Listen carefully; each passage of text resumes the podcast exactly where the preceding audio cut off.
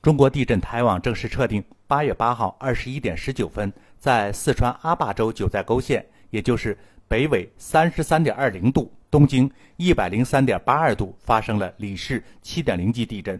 震源深度二十千米，震中距九寨沟县三十九公里，距松潘县六十六公里，距舟曲县八十三公里，距若尔盖县九十公里，距陇南市一百零五公里，距成都市二百八十五公里。国务院抗震救灾指挥部根据四川九寨沟7.0级地震震情灾情综合判断，决定启动国家二级地震应急响应。山峰说：“灾难面前见真情。”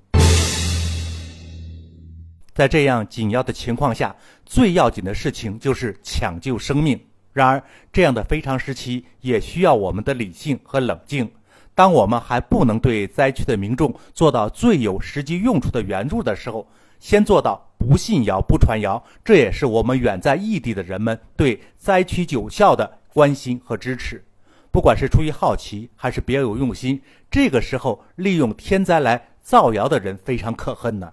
也不管是出于无知，还是另有图谋的传播谣言，也的确无德呀。因此，在积极。对灾区生命财产全力抢救的同时，及时的发布灾区的相关信息，把真实的情况准确的向外界传递出来，这也是一件非常重要的工作。让真相跑过谣言，是有关部门的工作，也是新闻工作者的职责。